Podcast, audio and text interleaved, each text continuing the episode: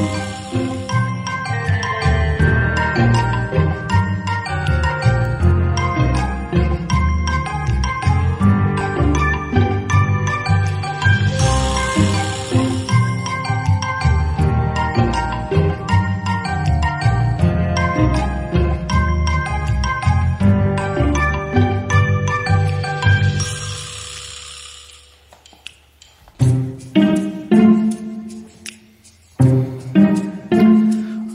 seja bem-vindo ao novo normal, como sempre com os comentadores Nuno Costa Santos, escritor, Joel Neto, também escritor e jornalista, e o psicólogo Pedro Pereira. Nos últimos dias têm-se registado vários episódios de violência na ilha de São Miguel. As autoridades dão conta de que esta violência ocorre num ambiente de consumo de drogas. Será uma tendência ou uma coincidência da estatística? Pedro, o que é que te parece? Hum, há, há, de facto vários, várias pessoas a falar sobre, sobre a influência destas, destas drogas que são uh, perigosas como, como todas as outras substâncias psicoativas, mas que têm um fator de desconhecimento muitas vezes do, do, próprio princípio ativo, que, uh, que gera alguma confusão na forma como atuar. Portanto, em caso... Nós estamos a falar de drogas, digamos, convencionais. Uh, sim, uh, que é que, e aí entra, entra a confusão, não é? O que, que são substâncias uh, convencionais ou não, até porque estas vêm em pacotinhos bonitos e tal, mais, o que são mais apelativos ainda para, para os jovens. de realçar também que estas drogas têm, um, têm tido um, um, impacto muito forte nos Açores eh, desde a altura da pandemia, em que há uma escassez de, de, de outro tipo de drogas no mercado, como a cannabis, por exemplo. Eh, é, é, um dado que, que, importa, que importa realçar. As pessoas irão sempre procurar uh, estes consumos que, que, não são todos saudáveis, mas neste caso, os Açores foram responsáveis por um terço da apreensão de todas as drogas sintéticas em território nacional. Um terço para a nossa região é, é, é imenso. E sim, há relatos de, de, de pessoas que, eh, em várias áreas da, da sociedade, eh, até por exemplo em relação à, violência doméstica, de, de, relações que não, que não têm o padrão eh, normal da violência, e falava há tempos com, com, uma, com uma pessoa com uma técnica que trabalha nessa área, e que diz que há, há essa diferença. Enquanto na violência doméstica, apesar de tudo, se encontra um padrão, começam a aparecer casos relativos ao consumo de substâncias, das, das novas substâncias psicoativas, em que o padrão uh, não, não, existe. E isso é preocupante. Nuno, estamos numa situação. Isto tem alguma coisa a ver com a degradação eh, das eh, condições de vida das pessoas, com a falta de expectativas, ou é um sinal dos tempos?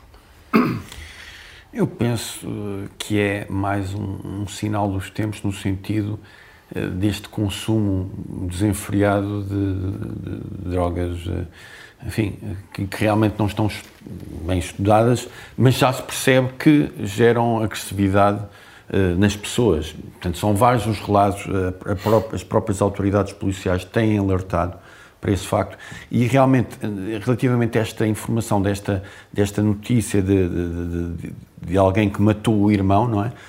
Esse, essa referência às drogas sintéticas é muito explícita. E aqui Feita é, pela própria polícia. Exatamente, é uma forma de sublinhar esse facto. Portanto, mais do que as condições económicas, é uma forma de hedonismo que tem algo de trágico, obviamente, e perigoso para a sociedade. Dizer que depois estas drogas, como não se sabe uh, bem o efeito, porque há, vários, há várias formas para vários tipos de, de efeitos. Umas são mais estimulantes, outras são mais, mais uh, relaxantes, outras são mais perturbadoras do sistema nervoso central. Uh, e, e, isso é também, é também um problema porque a própria pessoa não sabe muito bem o que é que, o que, é que está a consumir duplamente. Não sabe que produto é que é aquele e não sabe qual é que é o efeito que vai ter. No meio disto, a discussão sobre a liberalização das drogas uh, faz algum sentido? Acho que sim que faz, mas acho que essa não é a questão. E embora eu uh, uh, concorde com aquilo que disseram o Pedro e o Nuno, do ponto de vista circunstancial, eu acho que há aqui um problema muito mais vasto uh, que é global e que porventura vem agora ao de cima por via do consumo de novas drogas, mas podia ter vindo ao de cima por via de outra coisa qualquer. Que tem mais a ver, na tua opinião, com a degradação? Com a degradação das condições de vida. Eh, do meu ponto de vista, não me, não me surpreende absolutamente nada aquilo que está a acontecer uh, nos Açores. Eu estou a falar aqui, neste programa, há um ano e meio, dos nossos índices de desenvolvimento humano, estou a falar há 10 anos nos Açores, publicamente, sobre a degradação dos nossos índices de desenvolvimento humano. Repara, mais pobreza, menos educação, menos saúde, menos economia, menos emprego, em 30 índices. Isto pode uh, significar o quê? Pode resultar no quê? Evidentemente, mais risco de crime. Quem nos pode mostrar muito bem a, a, a, a relação causa e efeito entre estas coisas é o exemplo da Córcega. A Córcega um, cresceu precisamente sobre eh, sobre este, este, eh, esta equação. Ou seja, pobreza, dependências, uma torneira de subsídios aberto, aberta e investimento em tudo, menos na, na educação. Hoje, a Córcega é a região mais violenta da Europa.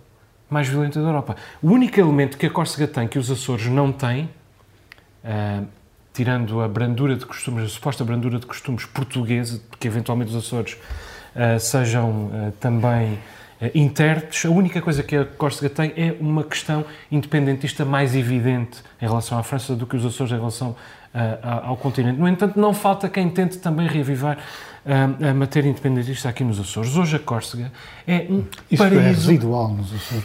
É, é residual. mas a Córcega, neste momento, é um paraíso criminal a fraude eh, em torno do subsídio agrícola e europeu é o crime eh, que, mais escrutínio merece do ponto de vista internacional, no entanto, é um paraíso, entre aspas, de corrupção, assassinato, tráfico de drogas, lavagem de dinheiro, roubo com violência e aparelhamento de contas públicas. Mas eu gostava que tu me deixasses só a dizer mais duas coisas sobre isto.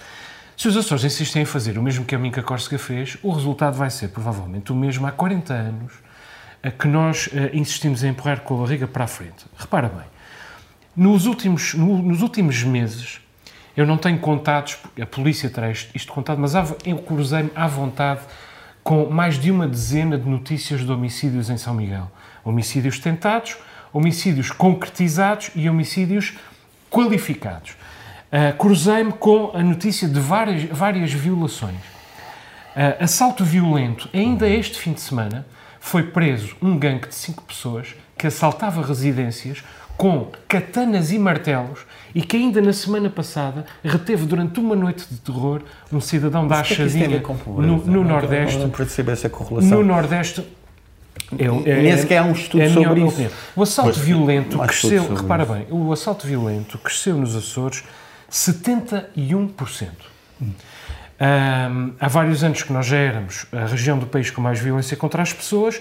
Mais de um terço das novas drogas, como o Pedro já disse, novas drogas sintéticas foram apreendidas uh, nos Açores. O que está aqui a desenhar-se é um faroeste. E esse faroeste é o resultado de uma tragédia humana. Que já não achas que não tem nada a ver não com pobreza? Não tem nada a ver. Por exemplo, o ecstasy, quando havia as raves, não tinha nada, mas nada a ver pobreza, com pobreza. Tinha a ver com jovens, até se calhar eh, com algum poder económico, que gostavam de, de festejar. Os Açores têm, sempre tiveram uma, uma tradição trágica de drogas pesadas. Eu vi, não tenho estudos, mas vi várias pessoas uh, de uma geração até mais velha do que a minha a morrer de heroína.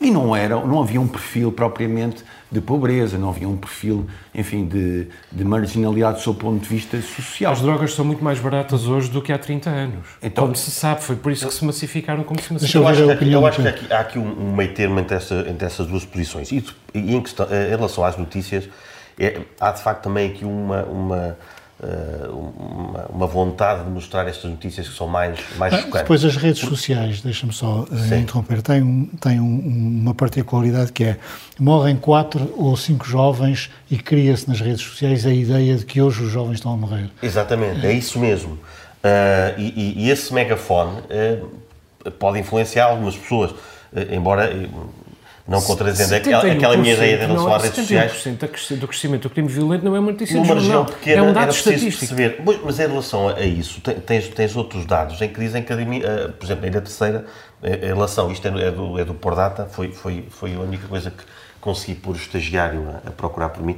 Uh, de 93 até dizer, agora o, o crime Joel diminuiu. explora jardineiros, tu exploras estagiários. É, é, é, uns têm amigos imaginários, outros têm estagiários imaginários. Uh, há, há, indicadores que diminuem, mesmo, mesmo em Ponta Delgada, há indicadores de crime, de furto, de assalto de residências que diminuem.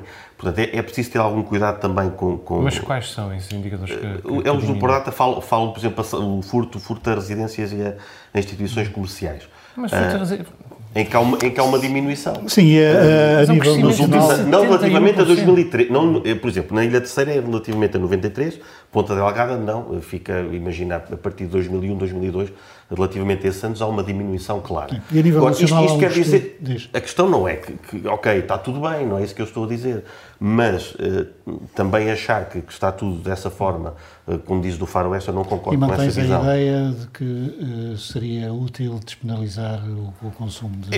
Eu, eu, mandei essa, essa farpazinha. Eu, eu não sei se, se, se será justo da minha parte dizê-lo, mas o facto, acho que é importante dizê-lo, este consumo aumentou numa altura em que eh, nós sabíamos, eh, eh, as pessoas queixavam-se, os consumidores queixavam-se de que, que não havia, que não havia e falava, até se criaram os nomes dos jovens, criaram nomes de misturas que faziam porque não havia acesso a, a cannabis. Hum. Joel, outro, outra notícia regional também muito comentada foi o facto do Governo Regional propor na Assembleia um apoio de até 1.500 euros que é uma espécie de cheque para gastar nas farmácias para estimular a natalidade. E isto aplica-se só a alguns conselhos dos Açores. É mesmo assim são 13 conselhos, creio. Exatamente. Ah, é um bom princípio?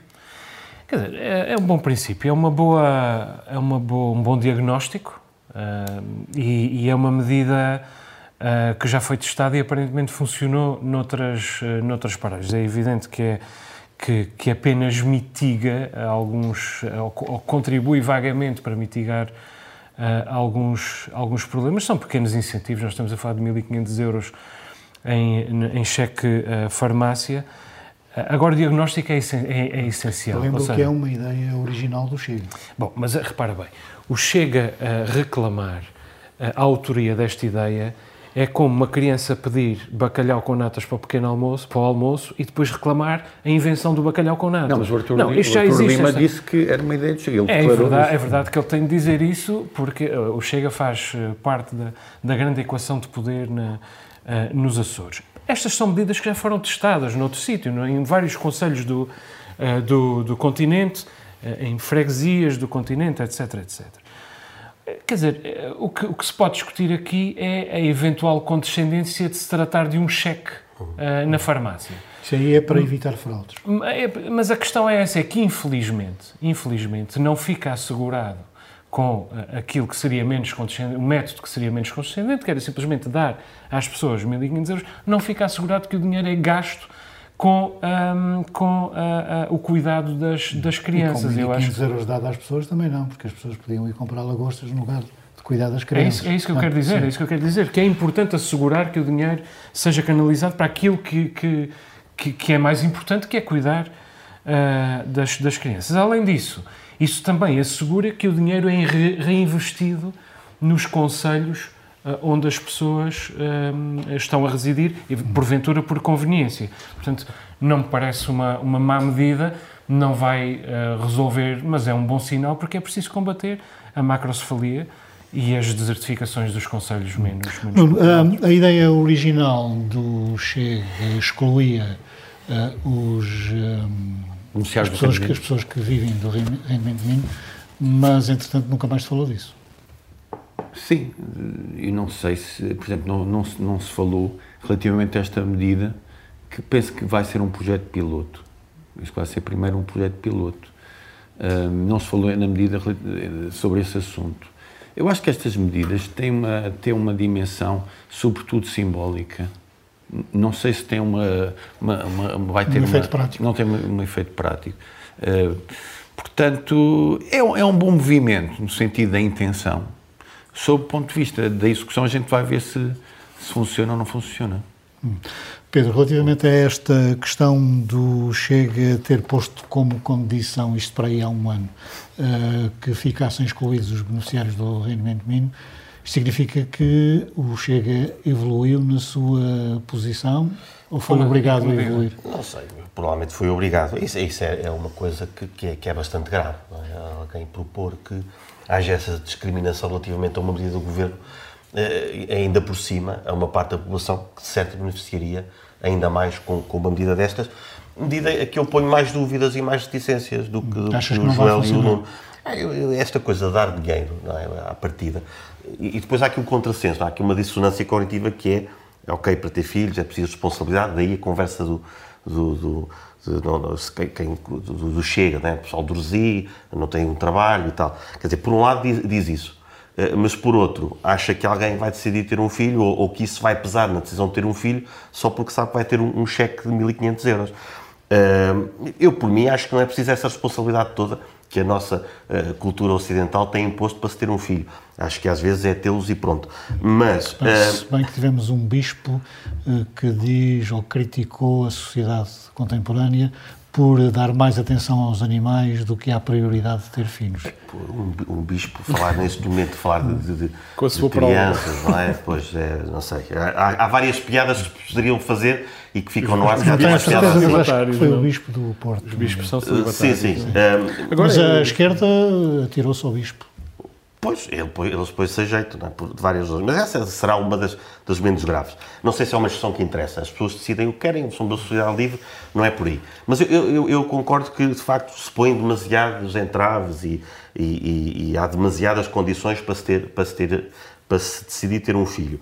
Mas uh, achar que é este cheque que vai permitir as pessoas, é pá, ok, então eu vou ter um cheque na farmácia de 1500, então assim Está feito, mas está decidido. eu, queria só eu acho que tem, tem, tem, este cariz simbólico, mas que eu uh, desvalorizo. Mas este tem, tem uma, dupla, uma dupla intenção. Quer dizer, não, é, não se trata apenas de estimular a demografia, trata-se também de estimular a fixação de pessoas nos conselhos uhum. em causa. Portanto, é essa, essa dupla... Então, vais dupla... receber esses 1.500 euros porque moras num conselho que ainda não tem esses Pois é. É pá, podemos fazer um lobbyzinho. Pá. Não pensei nisso. Fazer um lobby. Muito bem, meus caros, vamos às descobertas dos comentadores do novo normal.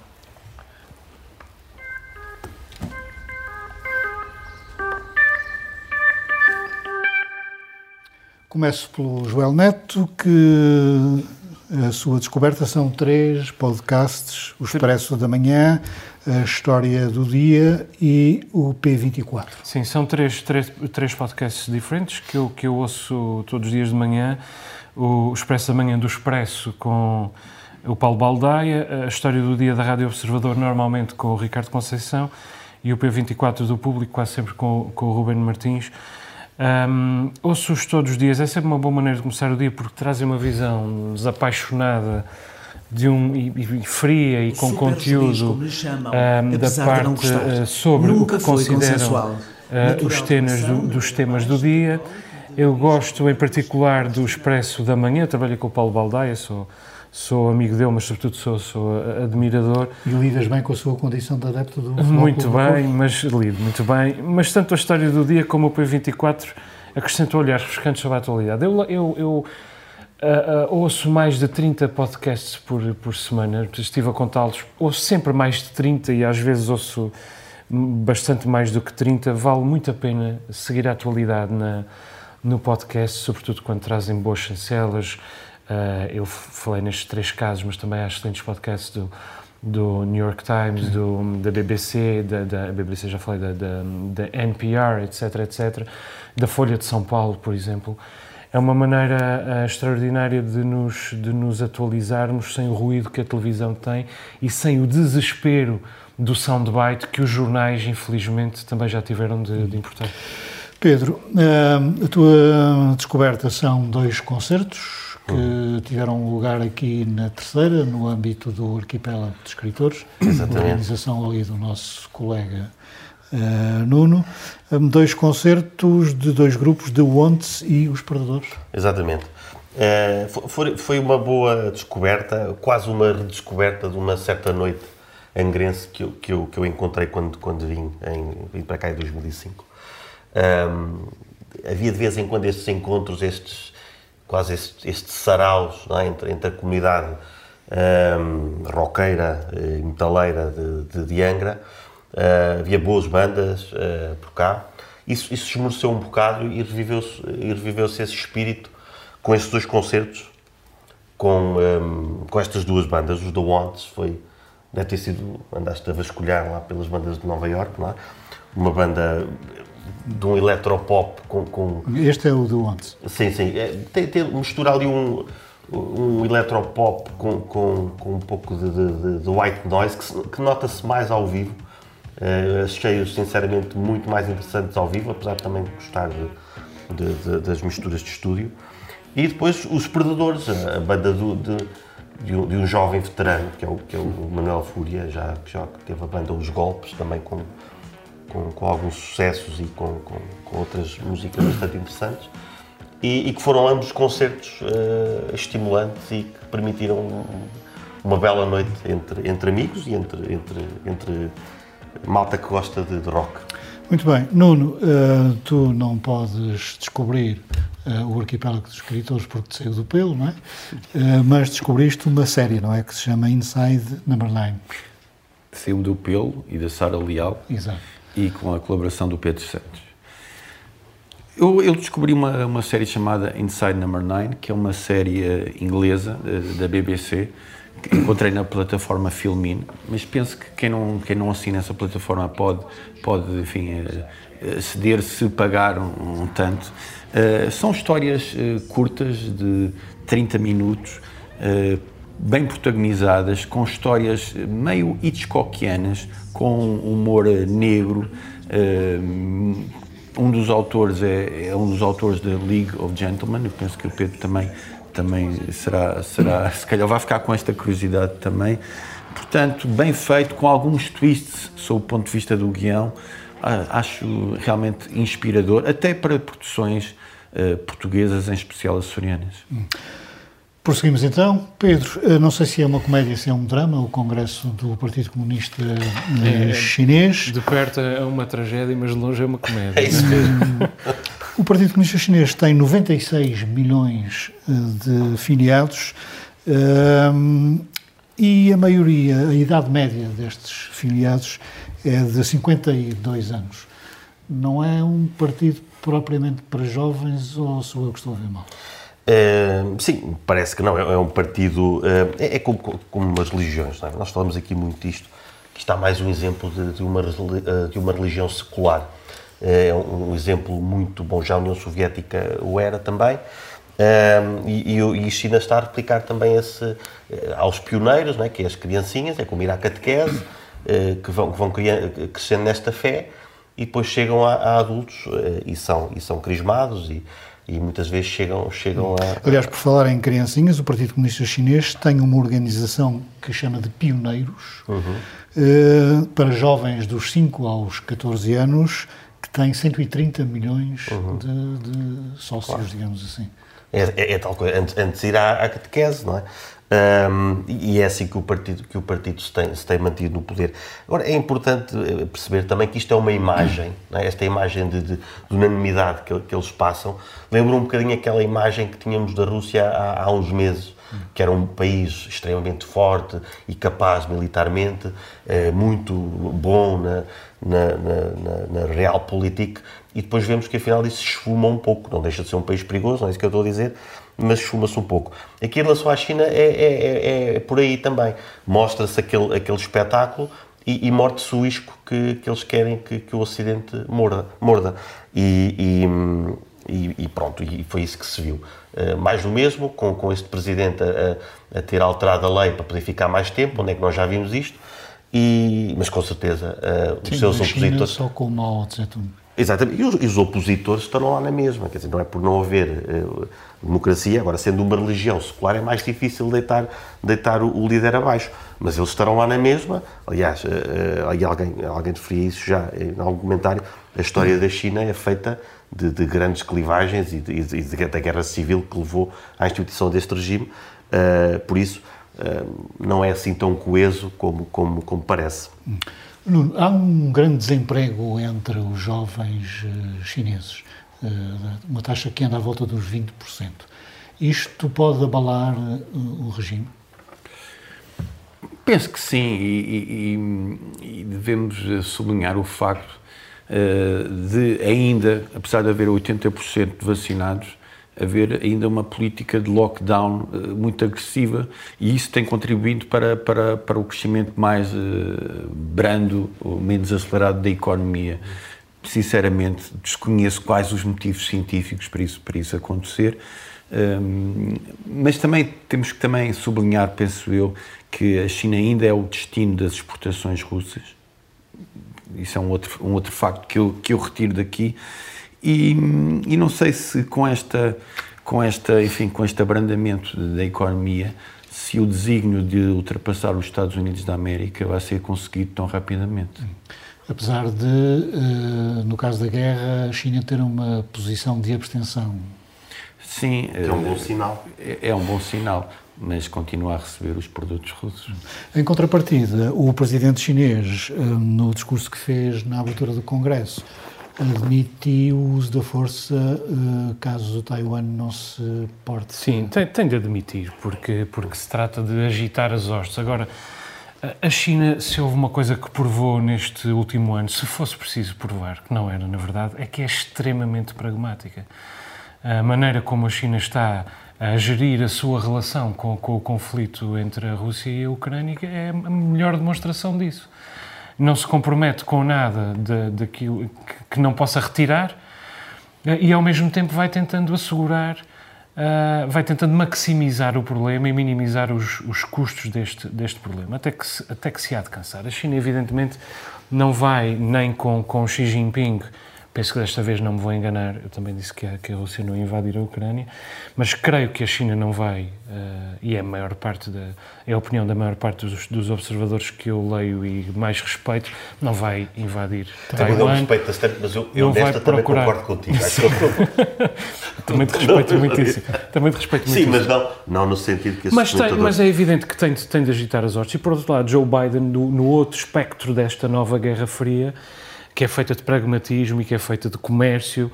É uma guerra que, inclusive, do ponto de vista militar, tem uma expressão comercial. Mesmo a própria conquista do espaço em que a, que a China está agora tão envolvida é, sobretudo, expressão de uma guerra comercial.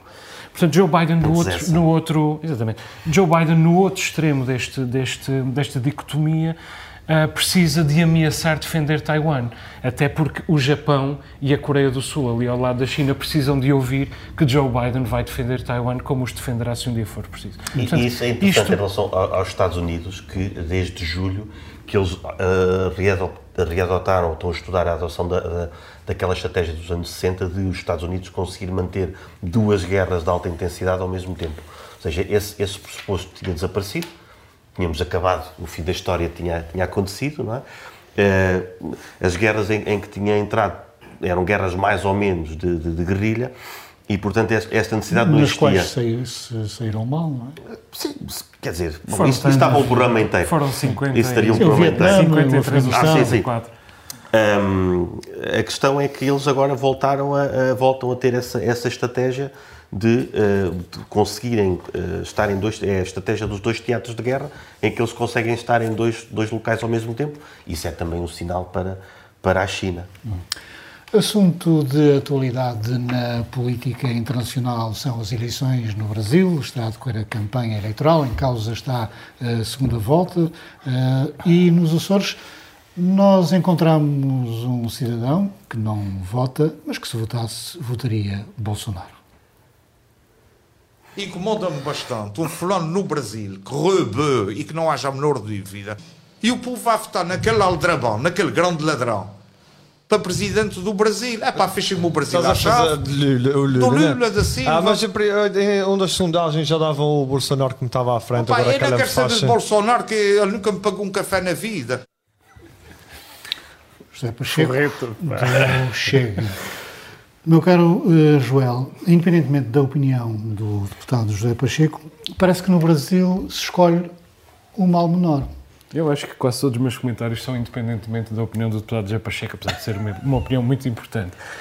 Mas é evidentemente disso que se trata no, no, no, no, Brasil. Eu acho que é evidentemente deplorável que um país do tamanho do Brasil uh, chega a este ponto, tendo de escolher entre Lula da Silva, uh, um presidente que, que, ainda que tenha porventura sido perseguido uhum. pela justiça, como é a opinião dos seus, de alguns dos seus adeptos, uh, usemos esta expressão, Nações Unidas, acho das próprias Nações Unidas, ainda assim uh, teve um governo profundamente corrupto.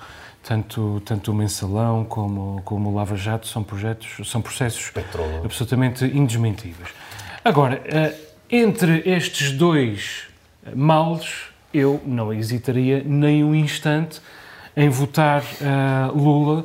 Bolsonaro não, não passa de um, de um sociopata, uh, um sociopata que dá jeito à direita uh, conservadora, dá jeito ao ultraliberalismo económico e às comunidades evangélicas, mas quer dizer, é o homem dos 700 mil mortos de Covid, em pandemia que combateu com negacionismo e hidroxicloroquina. Ele foi capaz de imitar uma pessoa a sufocar em resultado da, da Covid. É o homem da destruição indiscriminada da, da, da floresta amazónica e é um homem que, ao contrário do que diz José Pacheco, comprou com a sua, com a sua entente, com a sua entente 51 casas em dinheiro vivo. 51 casas em dinheiro vivo. Isto é uma coisa muito típica da extrema-direita. A extrema-direita faz sempre do combate à corrupção um cavalo de batalha, mas depois, invariavelmente, até hoje, até talvez ao dia em que José Pacheco chega ao poder, mas até hoje, invariavelmente, a extrema-direita revelou-se mais uh, corrupta do que, do que qualquer, outro, qualquer outro partido. Pedro, diz-me que votarias Bolsonaro. Não, pá, não. Mas, mas, mas não sei se conseguiria uh, votar Lula mesmo com sais de fruto, não é? Como diria o, o, o saudoso Cunhal. Um, é, é, é, um mal menor. Não é? é, é eu concordo com tudo o que, aquilo que o Joel disse em relação ao Bolsonaro, mesmo com a, menos com a questão da Amazónia, uma vez que é, que é uma política eh, de vários governos do, do, Brasil que quer explorar. Mas que foi intensificada, não é? Uh, sim, há dúvidas. Há ali uma altura em, em, em, que, em, que, ela, com Lula e com Dilma, que também houve uma grande exploração. Que eu não vejo como necessariamente negativa, depende da forma como é feito. Um, é, é, uma riqueza que o Brasil tem. O que, é, o que é problema, o que é um problema grande, é que depois isso não é distribuído pela, pelo povo e, e os trabalhadores e, e pelo, pelo, pelos, pelos povos em geral continuam a ter vidas miseráveis, apesar dos multimilionários que o Brasil tem. Que é essa, é essa a tragédia. Agora, isto é, é uma coisa muito das, das democracias ocidentais. Quer dizer, não, o que é que os democratas tiveram para apresentar contra Trump? Quer dizer, o que é que os republicanos tiveram para apresentar? Trump. O que é que os democratas tiveram para apresentar? Biden, que eu acho que ele até tem tido uh, posições bastante válidas eh, na política internacional e em algumas da, da política interna também, mas quer dizer, toda mas, a gente não já há viu... alternativa. Mas não há alternativa. Exato. Veio, veio o Biden e, e não se vê são alguém... São as dicotomias, são as polarizações resultam nisso. Exatamente. As polarizações levam a um deserto em que depois também ninguém se quer chegar à frente. É? No Brasil, então, quer dizer, o político é sinónimo de ladrão. Não, é? e, esse... e, e, não acho que com toda a justeza, atenção. Acho que é aquela conversa populista que nós todos temos, de forma irresponsável, e que leva que a política, que é uma coisa muito nobre, é? e à esquerda e à direita, vimos José Pacheco falar disso, vemos o Chega a falar sobre isso, eh, mas tivemos também a esquerda a ser populista dessa, dessa mesma forma, em que a política é conspurcada e os melhores não se querem chegar à frente. Não, este é um ponto. Paul Mason, que é um investigador europeu, disse uma coisa interessante, que é nos anos 60, ou no pós-guerra, eh, as pessoas eh, engajavam-se em partidos por ideais. Hoje seguem líderes. Bolsonaro, Mélenchon de esquerda em França, Marine Le Pen. Porquê? Porque as pessoas precisam hoje de acreditar em alguém. É o desespero das pessoas. Eu, eu acho que quase todos esses líderes têm um ponto em comum que é o populismo, não é? Uh, numa altura de bastante desequilíbrio económico, haver líderes uh, aparentemente fortes ou com imagens fortes uh, faz, enfim, com que as pessoas fiquem seduzidas por eles. Enfim, isto é típico. Eh, Hitler também ascendeu ao poder numa altura de crise, de crise económica. Mas eh, sobre Lula, eu só gostava de dizer que ele acabou o debate com Bolsonaro a dizer vamos poder comer o churrasquinho. Eu achei isso muito interessante, que é, então, porque ele estava a falar para o povo brasileiro uh, numa, numa linguagem extremamente simples, eu sei, eu sei extremamente... Tudo isso é extremamente ponderado, com uma equipa Claro. infinita. Claro. Uh, mas ele não deixa de ter este populismo, mas obviamente, Sim, sim, sim, não, mas é- obviamente mas é que eu votaria em Lula também. Não é? Mas o Populismo- churrasquinho é civilizado. O populismo está dos É, dois lados, da, é está dos dois lados da, da- daquela contenda. Ah, Aliás, as próprias fake news estão dos dois lados daquela contenda, porque aqui o que está em causa, Rita Figueira explica isto muito bem, que é, o que está em causa no Brasil não é a persuasão. Isso não está em causa. Ninguém vai persuadir ninguém a votar ah, em si mesmo, ou, no- ou- ou- sequer a votar contra o adversário. O que está em causa hoje em dia, nas- nos regimes que se, que se alimentam do populismo e que alimentam o populismo, como é o caso do Brasil, ou mesmo os Estados Unidos, é a mobilização. Já não se trata da persuasão para uma ideia, sequer Nem para uma figura. ideais, não. É a mobilização, é levar à cabina de voto. Levar à cabina de voto. E isso faz-se através da tribalização, de que nós falamos aqui quase todas as semanas, da tribalização do eleitor.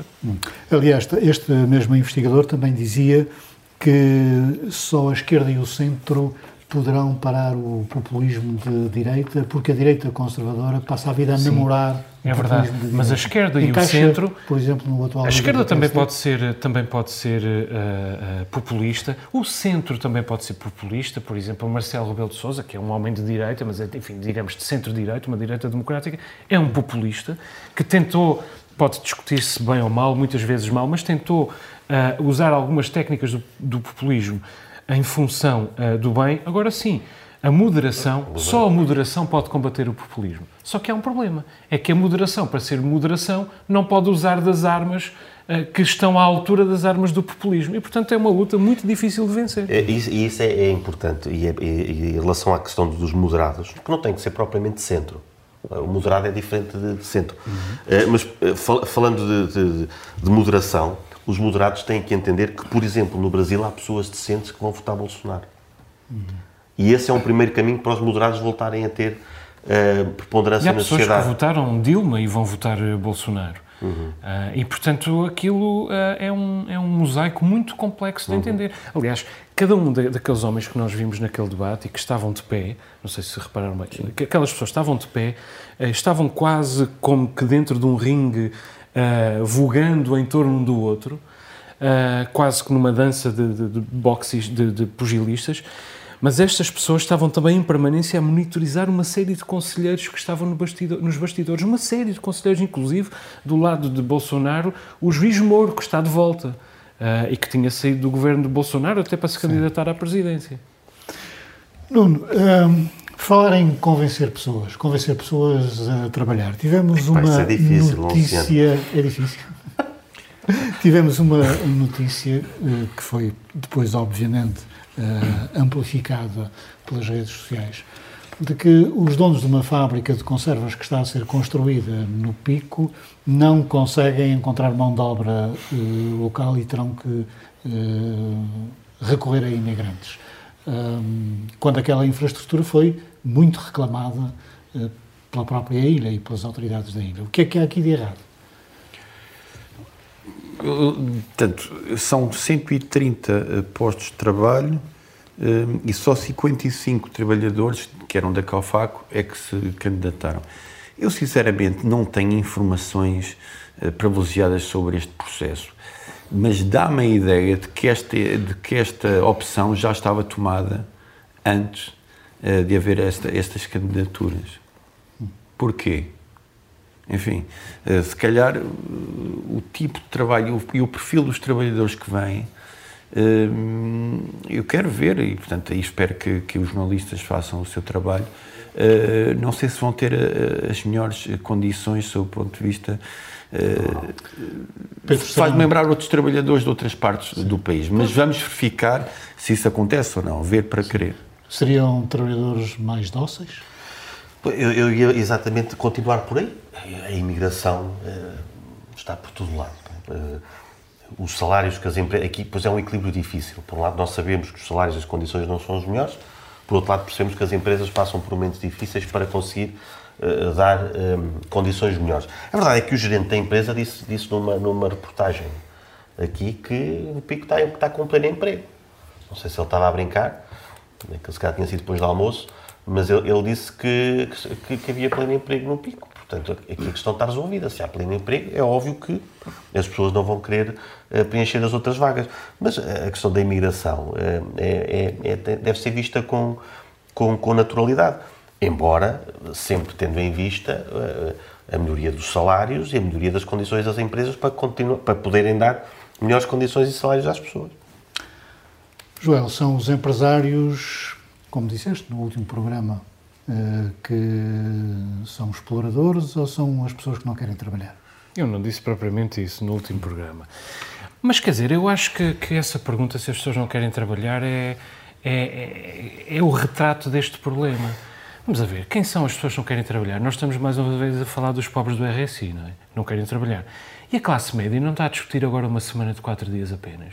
Ninguém quer trabalhar, toda a gente gostava de trabalhar um bocadinho menos, é normal. Toda a gente gostava de trabalhar um bocadinho menos. Eu não vejo grande problema com, com esta história da fábrica do Pico.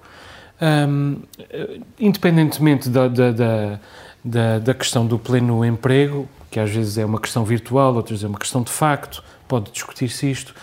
Facto, foram criados 130 postos de trabalho. Desses 130 postos, aparentemente 55 são para picoenses, que são aqueles que queriam. Portanto, ninguém é lançado na fome. Ainda por cima, vêm 75 pessoas de fora, 75 famílias, para uma ilha enorme, uma ilha enorme que tem 15 mil habitantes, despovoadíssima. Excelente notícia, 75 famílias.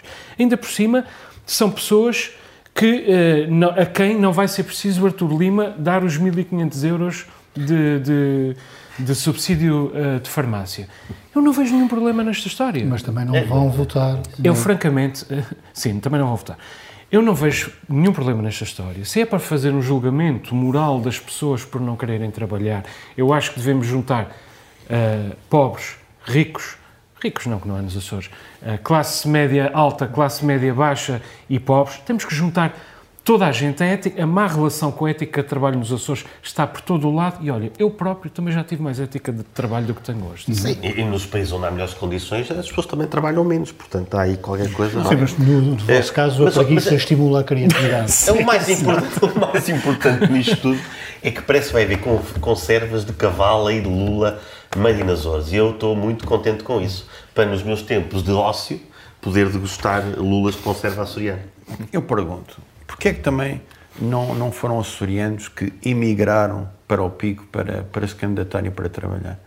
Sinceramente, é uma pergunta que eu faço. Por exemplo, na Graciosa há problemas económicos. Portanto, era uma, era uma, era uma, era uma possibilidade. Eu não estou tão de acordo com esta visão uh, dos meus comparsas de que este, a filosofia hoje é, é, trabalhar menos e isto, se calhar, não devia ser, um, digamos, uma prioridade. Não, eu acho que as comunidades também se sustentam nesse, nesse ponto.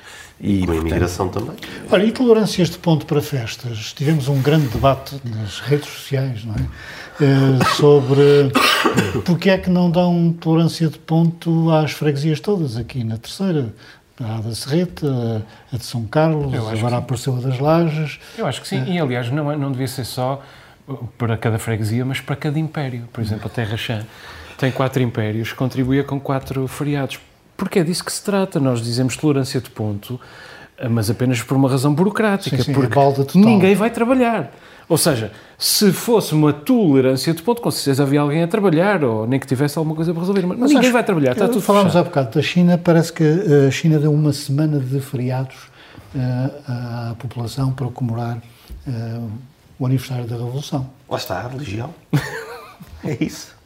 Só que eles dão uma semana, logo eles não brincam. A China também não tem não é? touradas, não é? Não tem a tourada das lajes e, do, e do. Mas quer dizer, vamos ver. Nós, nós podemos uh, uh, dizer que este, que este governo uh, só atende aos interesses do clero quando dá tolerância de ponto no dia da serreta. ou que só atende aos, aos interesses da burguesia quando dá tolerância de ponto no dia de São Carlos. Ou que só atende aos interesses do povo quando dá um, tolerância no dia, de, um, no dia de, das lajes. Ah, não, o governo faz aquilo que o anterior faz. Uh, infelizmente, atende aos seus próprios interesses eleitoralistas e dá às freguesias que têm mais peso. Isto devia ser, devia ser como certas empresas, é a maioria das, das, empresas americanas, que é o trabalhador vai lá e escolhe que feriados é que vai é que vai, é que vai querer. Temos pode, um pode governo, ser como diz, cristão, como ser, diz ser aqui judeu. o nosso provedor, que tem Isso é muito boa- calado, uma boa não é? Não é? Eh, como diz o nosso provedor, é um, é um governo populista, não é?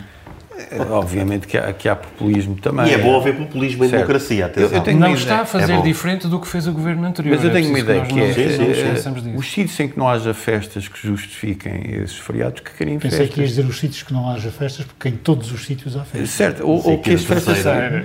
Pronto, é isso, que, que, que inventem mais festas hum, para beneficiarem deste, desta benesse. Obviamente que tem que haver aqui um princípio de igualdade. Pois eu concordo, mas é isso, cada trabalhador escolhe qual é que é o feriado de que quer usufruir. Senhora que trabalha muito é Ursula von der Leyen, que Sim. é a Presidente da Comissão Europeia. Quando ela foi escolhida, ninguém deu nada pela senhora. Eh, parece que ela não está a fazer mal o seu papel, por exemplo, na questão hum, da Rússia ver- versus Ucrânia. Sim, eh, ela, ela está a fazer um, um- um bom trabalho. Eh, Infelizmente a Europa parece que, que só descobre eh, só se descobre mais, mais união e mais força em momentos trágicos. Parece que não aprende. não É uma, a história da Europa é, é isto. Nós tem- temos a vantagem de termos uma mulher como, como presidente, eh, porque já se percebeu que com, os homens não, não, não vamos lá. O Joel acreditava que era o Macron que ia salvar a Europa. Não, não, claramente não. Uh, lá está, um moderado que fez o mau serviço. já fiz não, mas um moderado, isso, quer dizer, é ele é liberal, programa- mas é um moderado, é um moderado que, que, que faz o mau serviço aos moderados. Um, até porque ele depois, depois acaba por ser liberal eh, também. Mas, um, mas ela, se- sendo mulher, por- porque fala- fala-se da- das diferenças é? entre, entre homens e mulheres, na, na capacidade de de gestão das coisas. Não é, é pela forma como, como, como normalmente se diz. Quando se fala, as mulheres são mais empáticas. Não é? Eh, Isso é verdade, há alguns estudos que, que, que, eh, que falam dessa característica feminina. Eh, No entanto, ela não tem que ser sempre usada para ser fofinha. E a Úrsula, eh, a Merkel também fazia isso, ou seja, a capacidade de eu empatizar com alguém não implica que eu depois vá fazer bem a essa pessoa. E talvez ela tenha tido a capacidade de empatizar bem com o Putin, perceber o que é que ele quer e eh, tomar as decisões que ela tem tomado. No discurso do Estado da União, que foi a meados de fevereiro, que é um momento político importante na, na, na Europa, a senhora foi clara relativamente ao apoio à Ucrânia e foi clara relativamente a outras coisas, nomeadamente eh, eh, a Europa ser a linha da frente do combate às alterações climáticas. Sim, ela, ela, é bast- perfeito. ela é bastante assertiva relativamente à questão da, da- da- do conflito que, que existe. Não há qualquer centrismo, nem qualquer eh, dúvida da parte dela. É, é- é daquelas líderes que dizem, não, tem que se continuar a guerra, mesmo que isto signifique sacrifício para as E aí pessoas. tu achas que o centrismo é cinzento, Não, eu sou centrista, eu sou, eu sou moderado, mas... eh, mas não eh, és cinzento. Mas- meus- mas um Eh, depende da meteorologia, banana, depende da é? meteorologia. Continuando com, a- com o teu raciocínio. Não, eu, eu, acho que há aqui várias medidas que eu, que eu, que eu anotei eh, que, ela, que ela propõe, que é, eh, por exemplo, tributação de lucros extraordinários das energéticas, contribuição para cabos gigantes de petróleos, eh, pacote salva-vidas para pequenas e médias empresas, eh, combate à escassez de mão de obra na Europa. Aí cá está, falando dos imigrantes, eh, propõe que seja facilitado o reconhecimento das qualificações obtidas por trabalhadores estrangeiros, roaming gratuito para, para a Ucrânia. Há aqui uma que eu acho interessante, que é uma reforma dos tratados da União Europeia no sentido de consagrar a solida- solidariedade entre gerações um, e mais apoio à, à saúde mental. E são, digamos, medidas mais específicas que ela propõe. Uh, sob o ponto de vista, digamos, de- de- da luta. E ninguém sabe como é que esta guerra vai acabar. é?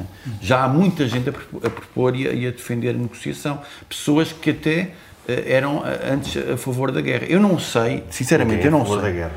Eh, Não, dizer, da guerra, eu- desculpa, da, da, da, enfim, da, da guerra, Sim, no sim, sentido sim. da, legítima defesa, se quiseres, é? da legítima, da legítima defesa. Mas eu não sei se o cidadão, enfim, que está em apuros e vai estar em apuros sob o ponto de vista económico, vai continuar a defender eh, um país eh, chamado Ucrânia, que apesar de tudo está distante é dos, seus, dos, teus, dos seus problemas do dia a dia. Não sei, sinceramente, não sei. Joel, como é que viste este discurso do Estado da União? Eu- quer dizer, eu acho que uh, Ursula von der Leyen, von der Leyen ainda não provou que é Jacques Delors, não é? ainda não provou que é Romano Prodi. Uh, mas aproveitou muito bem uh, o, o ocaso de Macron, que estava a tentar, como vocês lembraram e muito bem, uh, liderar a Europa, ainda que, que, informalmente, aproveitou muito bem esse ocaso para se assumir como a verdadeira líder e, e não estamos em más mãos. Uh, do meu ponto de vista, o Nuno traçou aqui um quadro impressionista de algumas das preocupações de, de Ursula von der Leyen, um, é interessante uh, que se trate de uma cidadã alemã também, uh, que permite de alguma maneira à Alemanha enfrentar os seus novos fantasmas, já não os fantasmas do século XX, mas, por exemplo, ter tido ainda há pouco tempo um, um chanceler, Gerhard Schröder, que é uh, o grande comparsa de, de Putin na Europa, na Europa Central. E, portanto, também com, com, com o caso da França, das tibiezas habituais da França, aliás, e o desaparecimento de cena uh, do Reino Unido, pois também é verdade que nós não temos uh, mais ninguém para quem olhar do ponto de vista da liderança da Europa, senão para, para a Alemanha. E, e tenho gostado muito das, uh, das intervenções em geral de, de Ursula von der Leyen e, em particular, nestas duas preocupações, a defesa da Ucrânia, a defesa intransigente da civilização no que diz respeito à Ucrânia e também a defesa intransigente da civilização no que diz respeito ao combate às alterações climáticas e às outras preocupações ambientais que nós às vezes colocamos sob o chapéu das alterações climáticas, mas são preocupações ambientais que transcendem apenas a questão das, das, das alterações climáticas. Olha, por falar em tibieza, o Sporting está fora da taça de Portugal. Estava no programa, não estava, estava no alinhamento. Queres falar do Sporting ou do, da Iniciativa Liberal? Tu sabes que eu, que eu não gosto de futebol, não é? Há muitos, anos, há muitos anos que deixei de ligar a, a, a, futebol. Mas eu, em geral, tenho muito mais medo dos adeptos de futebol, apesar de ter identificado ali alguns, algumas sugestões homoeróticas que eu não, não viu. Não acho aquilo um ambiente especialmente másculo. Mas, eh, em geral, tenho muito mais medo dos adeptos de futebol e, e das suas eh, fúrias do que dos, dos, das ameaças dos partidos que sustentam a coligação uh, do governo dos Açores, porque, como já disse aqui muitas vezes, acho que quem fizer cair o governo vai desaparecer do mapa e os, partidos, os pequenos partidos sabem disso. Pedro, queres eh, desempatar entre a bola e a política? Epá, não sei que digo, o Benfica passou com grande dificuldade contra o Colosso do Caldas e pronto, é só isso. Estou contente. Então, já que aí estás, fala-me do teu minuto, que é sobre uma associação ambientalista chamada Replanet. Exato. Uh, há anos que eu ansiava, eu digo isto, embargado e quase com lágrimas nos olhos. É, é, Chama-se Replanet Portugal, é, faz parte de uma associação a nível europeu, Replanet. Eu há bocado quando dizia que a Úrsula, qualquer coisa, não era perfeita, van der Leyen, por, por, não, por não, não era perfeita por, por estar muito preocupada com as alterações climáticas, é só porque eu acho que o caminho não é sustentado suficientemente pela evidência científica para dar resultado. E uh, pronto, e então entre esta, esta Replanet Portugal, que, que é, foi fundada por dois engenheiros de Minas, portanto, logo à partida, malta de confiança, João Vermelho Neves e, e Francisco Carrei. E o que é que eles defendem? Defendem, de facto, uma, uma, uma postura uh, credível e consistente em relação às alterações climáticas, uh, defendendo uh, o uso da energia nuclear, o uso de alimentos transgénicos como forma de aproveitar mais o terreno que se tem e o aproveitamento também da natureza em prol do bem-estar um, em prol do bem-estar do ser humano. Francisco Carreiro depois diz uma coisa interessante para, para complementar isto, porque eles sabem que vão ser com certeza atacados pelos, pelos, eh, pelos ambientalistas do costume, e ela diz que eh, há, há, há muitas pessoas que vivem numa situação de pobreza extrema e nós queremos que todos possam desfrutar de prosperidade. Temos de focar a cooperação internacional para o desenvolvimento e para o fim da pobreza. Isso não passa necessariamente pela redução de consumo, que é o que a maioria das associações, das associações defende. Passa sim por mudarmos a forma como produzimos os nossos bens e tratamos os nossos resíduos, por exemplo. Uh, impor limites ao consumo pode, em alguns contextos, ser um fator de desigualdade. É uma coisa que, tem, que muitas pessoas têm vindo a dizer. Quando se fala em reduzir o consumo, vai-se prejudicar os mais pobres. Esta uh, associação tem uma perspectiva pragmática e realista em relação ao problema. Nuno, eu que pertenço àquele grupo que gosta pouco de trabalhar, não tomei nota do, do, teu, do teu minuto, mas deve ser com certeza um interessantíssimo. interessantíssimo. Brilhante. Richard Zenit, que escreveu recentemente uma, uma biografia, digamos que tem sido monumental sobre Fernando Pessoa, uh, que foi, uh, esteve na, na, lista dos finalistas do Prémio Pulitzer, um, veio recentemente à terceira e chamou a atenção para um ponto.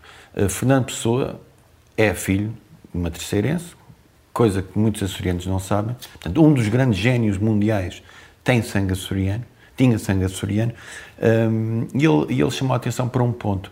Uh, Fernando Pessoa esteve cá com 13 anos uh, e criou um jornal, uh, já na altura tinha o seu, o seu rasgo, criou um jornal enquanto estava em casa, porque havia a meteorologia, como acontece a miúdo e aconteceu recentemente aqui, por aqui, digamos, rebelou-se contra o cidadão homem. E ele então criou um jornal, criou um, quase um semi-heterónimo chamado Dr. Pancrácio, e, como sabemos, uh, Fernando Pessoa não viajou muito. Uh, viveu em Lisboa, viveu na África do Sul, mas pouco saiu, saiu de Lisboa. Mas veio aos Açores e Richard Zenit diz que há, como sabemos, eh, mas não devidamente eh, valorizado, há uma casa, a casa onde esteve Fernando Pessoa quando veio cá, e essa casa eh, podia ser transformada numa casa Fernando Pessoa insular. Claro que não com a dimensão da casa Fernando Pessoa em Lisboa, mas consagrando esta passagem, consagrando este lado açoriano de Pessoa e, digamos, privilegiando o turismo cultural que eu defendo com, toda, com toda a força. Joel, dois minutos para o teu minuto. Eh, sobre o arquipélago de escritores. Sobre o arquipélago de escritores, de que já se falou aqui várias vezes, mais expressamente ou menos expressamente. Uh, Realizou-se nos últimos dois fins de semana, mais uma vez pelo segundo ano consecutivo, creio, entre Ponta Delgada e, Angra do Urismo. Bom, e tornou a mostrar que é um evento cada vez mais sólido, o grande mérito é, é do Nuno, Uh, este senhor que está aqui à, à, minha frente e com quem eu tenho tantas divergências, inclusive uma fundamental que é nesta, nesta dicotomia entre o reforço... Ele disse baixinho que também era da Sara. É, sim, eu já me refiro à Sara. É. Uh, quando falamos da, da, da, do dilema entre reforçar a autonomia ou socorrer uh, o, é, de emergência os açorianos mais pobres, eu acho que essa dicotomia existe realmente. Isso distingue-nos, divide-nos muito, mas há uma coisa em que nós, há várias coisas em que nós estamos uh, muito uh, concorda concordamos. uma delas é evidentemente a nossa amizade, mas outras duas são o amor aos Açores e o ideal da, da açorianidade. E eu acho que ele se concretiza, no, que esses dois ideais se concretizam muito bem no, no, no arquipélago dos escritores. No, o regresso no Nos Açores foi a melhor coisa que aconteceu à literatura dos Açores Temos que terminar. Uh, no, nos, últimos, nos últimos anos. A parceria com a Sara Leal uh, foi o mesmo. Já criaram mais um outro festival, uh, o SMOG. é um trabalho de uma grande generosidade. O Nuno sempre teve mais generosidade do que eu em relação ao trabalho do outro, portanto é evidente que ele faz isto. Muito bem, espero que mais câmaras se mobilizem. Qual é o teu nível? Joel, Nuno, Pedro, termina aqui, ah, tá termina aqui esta hum, edição do Novo Normal. Voltamos, como sempre, para a semana com novas ideias e com um novo debate. Boa noite.